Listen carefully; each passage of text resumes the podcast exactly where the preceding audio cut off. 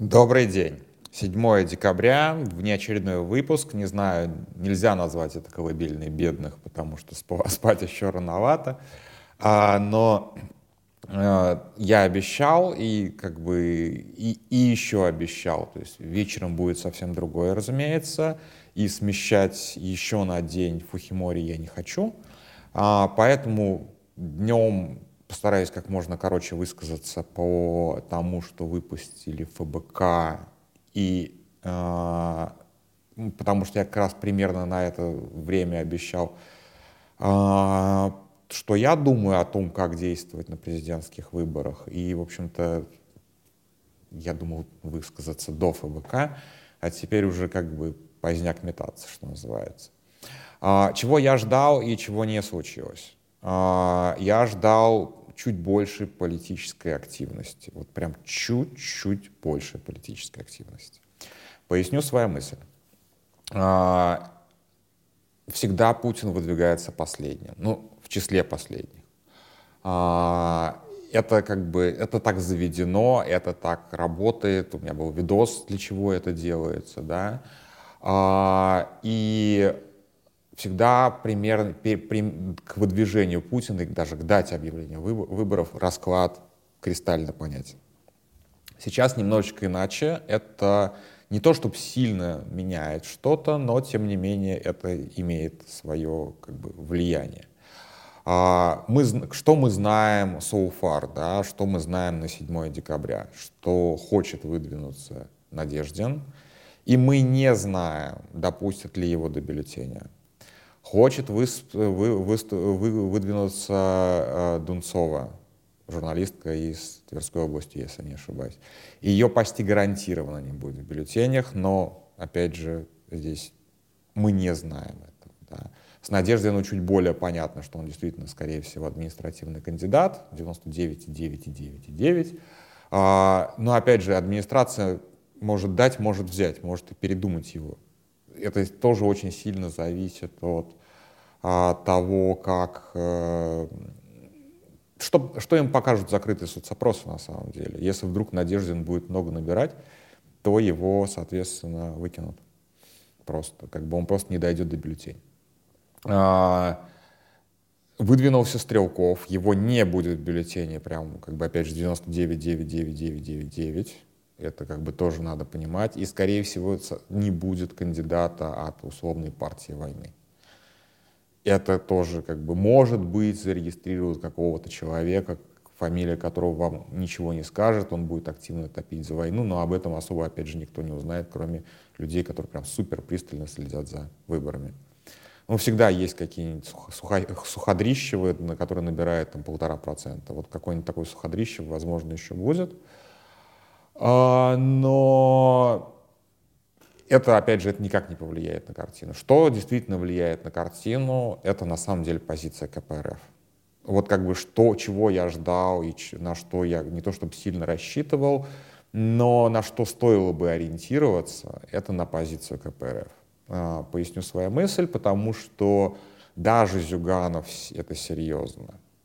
Как это не смешно сейчас прозвучит, даже а, напомню, опять же, мою любимую историю, один из самых таких вот прям тотальных проебов а, российской оппозиции, это, конечно же, Грудинин, который набрал так много, что его потом как бы ему отомстили за те же самые проценты, которые ему, в общем-то, он был согласованным кандидатом, он был административным кандидатом.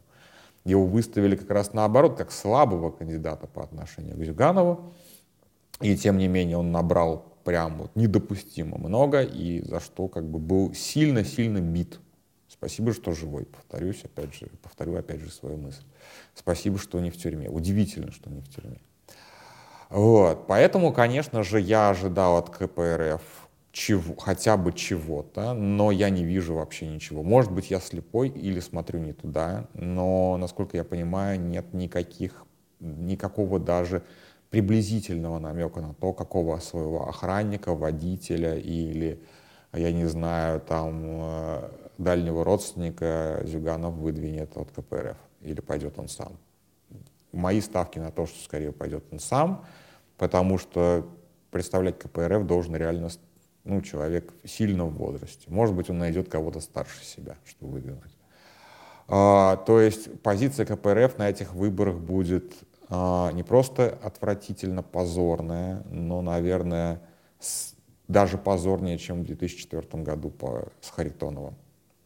То есть что-то абсолютно непроходное даже среди ядерной аудитории КПРФ. Это надо понимать. То есть как бы мы видим, что КПРФ с этих выборов сливается тотально. Дальше, ЛДПР.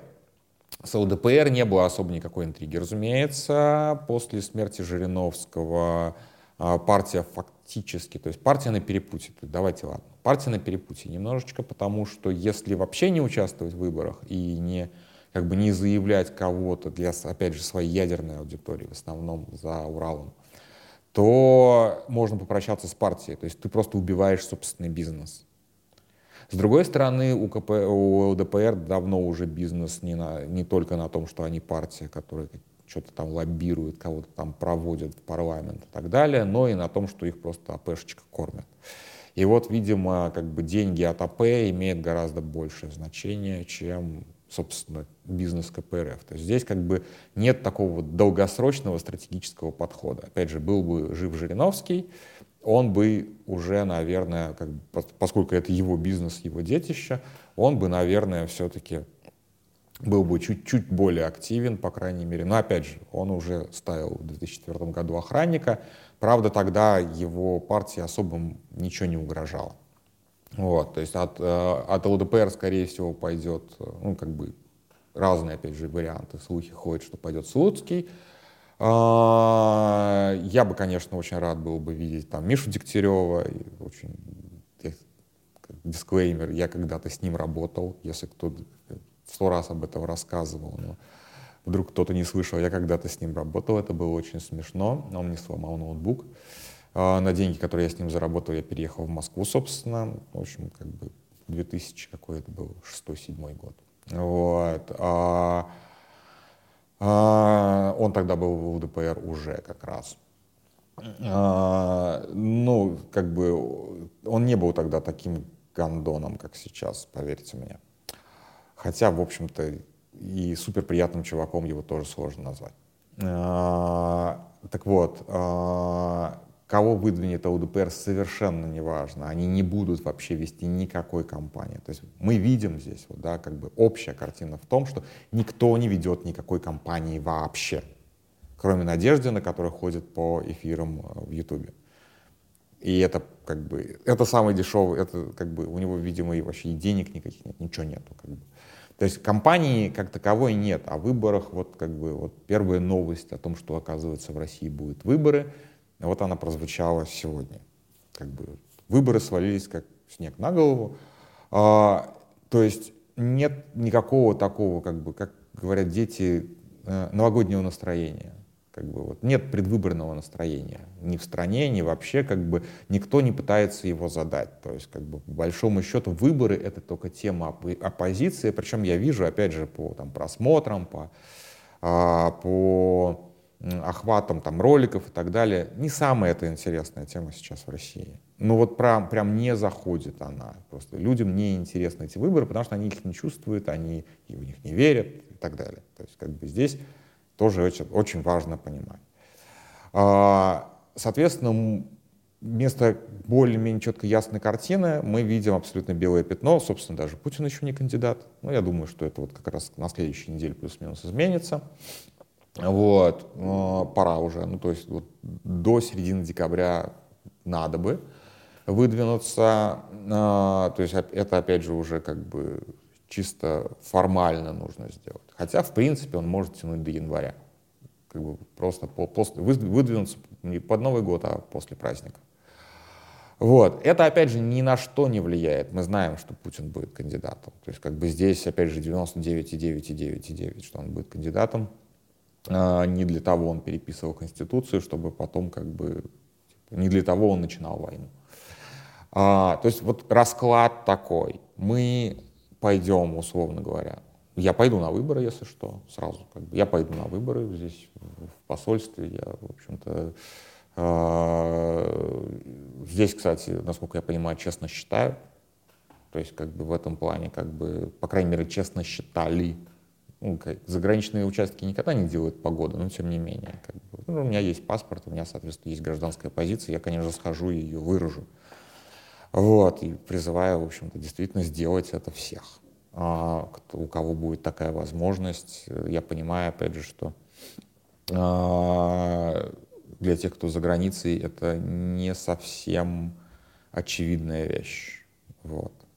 Ну, в смысле, очевидная с точки зрения удобства. Если кто-то живет в условном, там, в 100-200 километрах от ближайшего консульства, где будут проводиться выборы, то это абсолютно бессмысленно, как бы тратить весь день, ехать 200 километров на кидать голос, при этом понимая, что, в общем-то, что, что на самом деле будет в тех участках, где рисуют.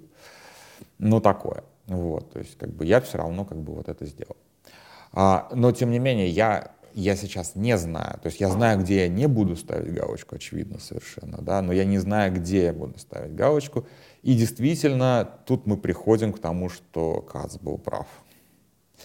Сейчас я вот в нюансах объясню разницу между ФБК и КАЦом, но я тут должен признать, что, в общем-то, другого варианта, кроме как, как бы, кроме того, что изначально говорил КАЦ, не нарисовалось. Как бы, причем это не то, что было прям супер очевидно, да, но это было так плюс-минус очевидно, да, что, скорее всего, именно это предложение будет наиболее рациональным да, то есть как бы, что просто прийти на выборы и просто э, поставить галочку за любого против, за любого, кто не Путин.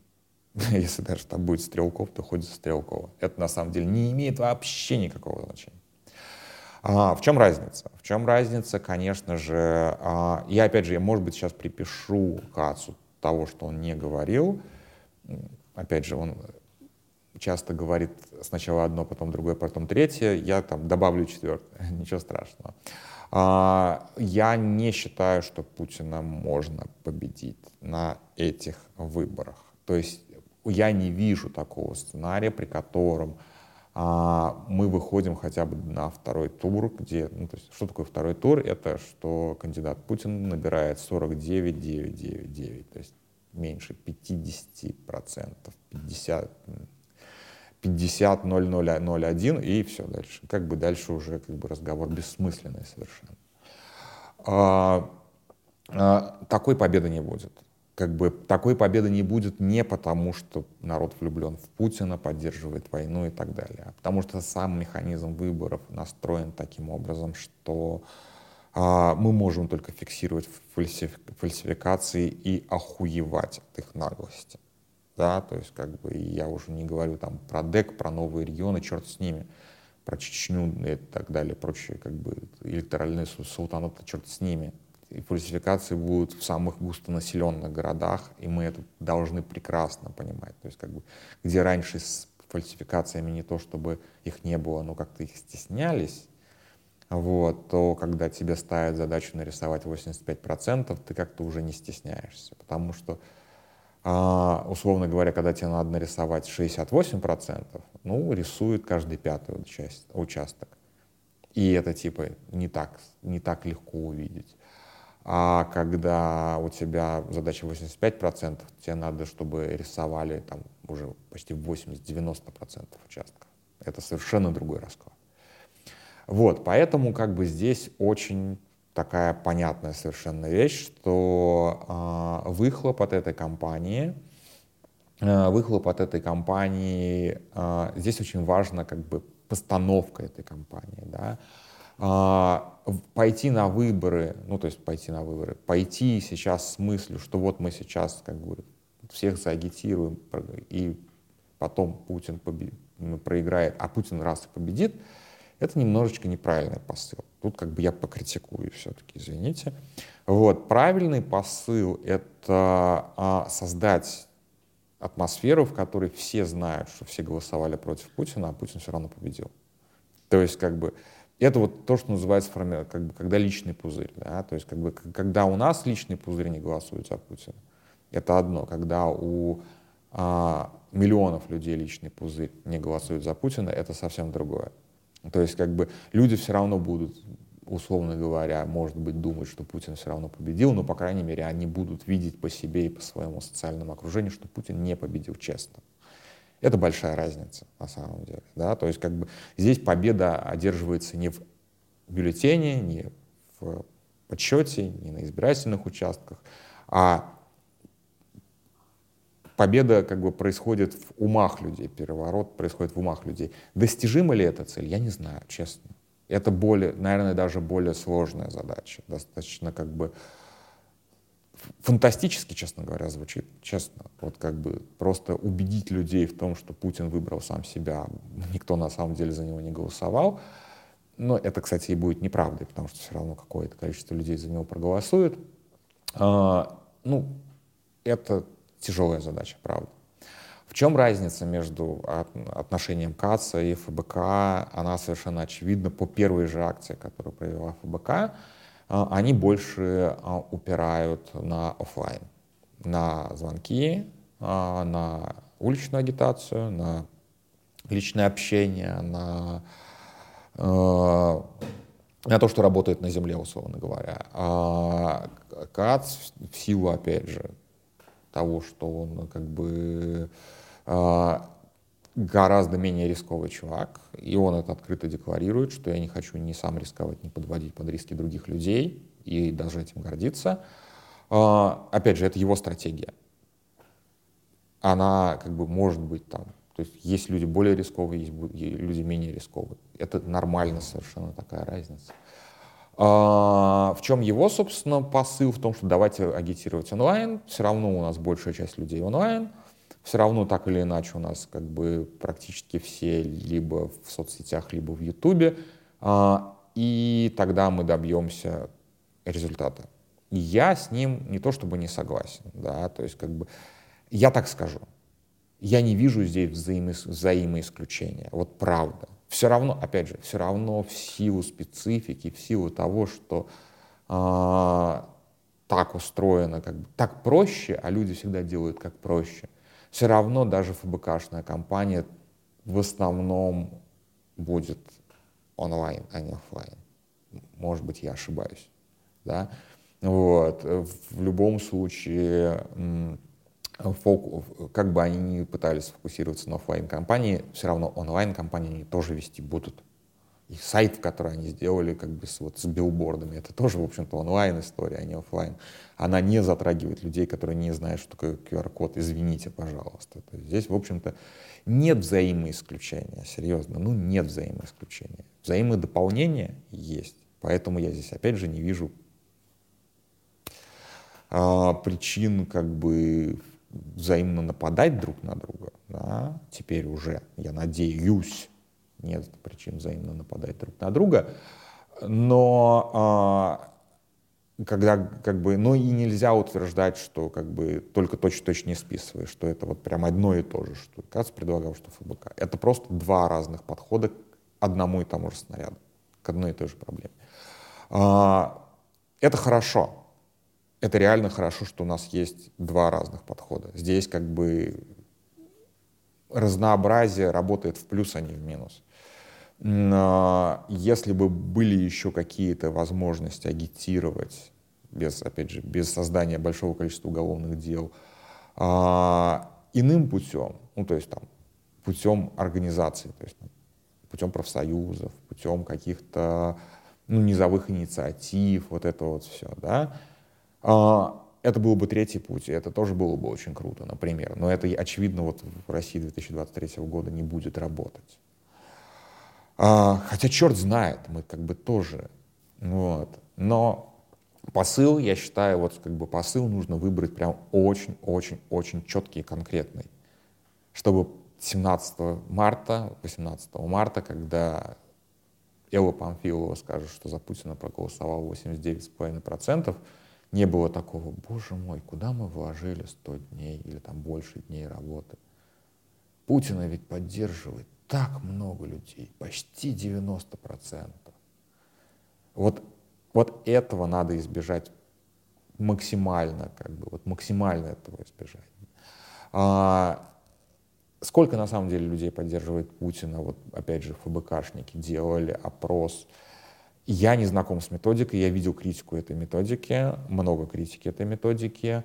А, я не буду соглашаться ни с самим вопросом, ни с критикой. Я не считаю себя компетентным в этом вопросе. А, но тут тоже важно понимать, даже если прямо сейчас у Путина поддержка тотальная, ну то есть сильно больше 50%, это не значит, что за 100 дней ничего не изменится. Ну вот серьезно. То есть как бы выборы это такая штука. А, опять же, агитация это рабочий вполне инструмент. Он как бы он, а, оно, оно действует. И тут как бы опять же Кац хочет собрать мега мега мега монстра из YouTube каналов. Э, Волков делает какую-то мега звонилку. Абсолютно параллельные процессы, да, которые какой-то из них будет более эффективен. Я думаю, что они оба будут не слишком эффективны, то есть как бы это их результативно будет выражаться в миллионах, но не в десятках миллионов. Окей, я могу здесь ошибаться, посмотрим. А, это как бы тоже такое вот.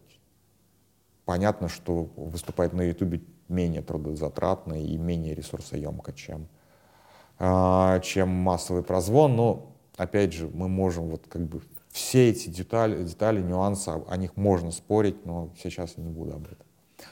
А, к чему мы в итоге придем к 17 декабря, ой, декабря, декабря, к 17 марта, мне совершенно не очевидно прямо сейчас, да, потому что мы не знаем, как будет выглядеть война, мы не знаем, как будет выглядеть после тяжелой зимы, а зима, видимо, идет не сахарная, мягко говоря мы не, мы не понимаем, как будет выглядеть э, общество и как будет выглядеть военные успехи Владимира Путина, на которых на самом деле много чего висит, по большому счету. Да, и за эти 100 дней может измениться все.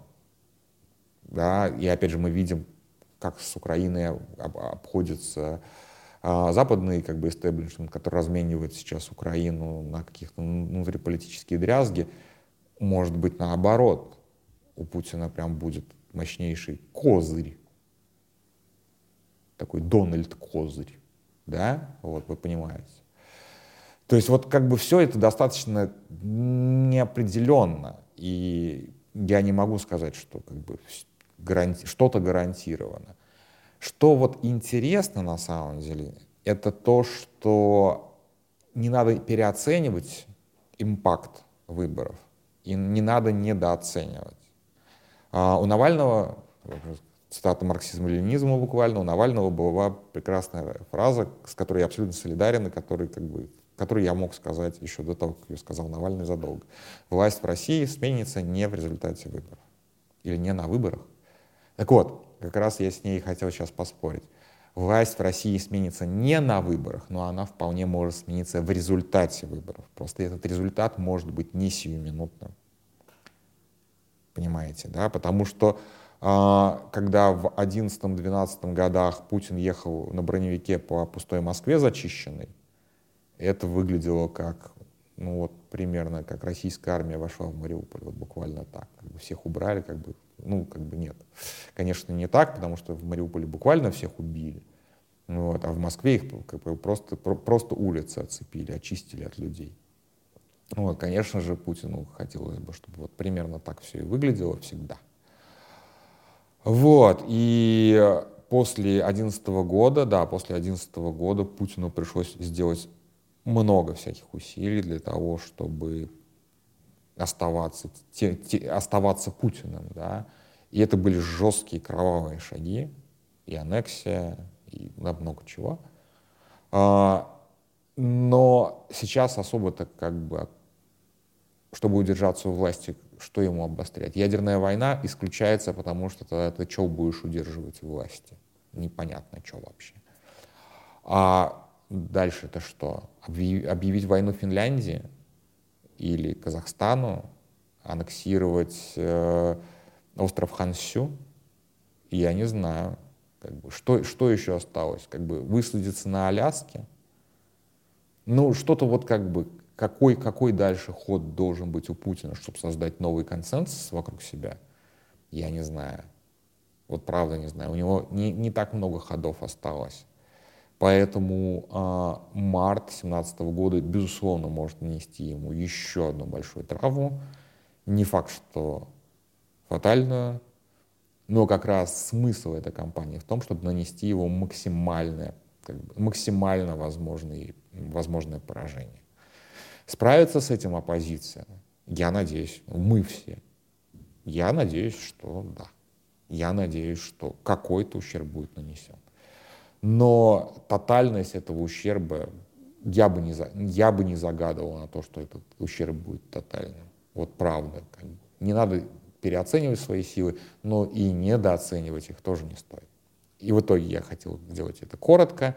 26 минута сейчас начнется. Простите, пожалуйста, за, буквально запизделся. Вот, хорошее на самом деле начало предвыборного года. года. Э, не то, чтобы я прям супер всем доволен, но я надеюсь, что дальше будет как-то больше взаимопонимания, э, меньше бесполезного идиотского срача, и, соответственно, э, к марту мы увидим какое-то, не знаю, какой-то результат, наверное. Очень на это надеюсь. На этом все, и давайте до вечера.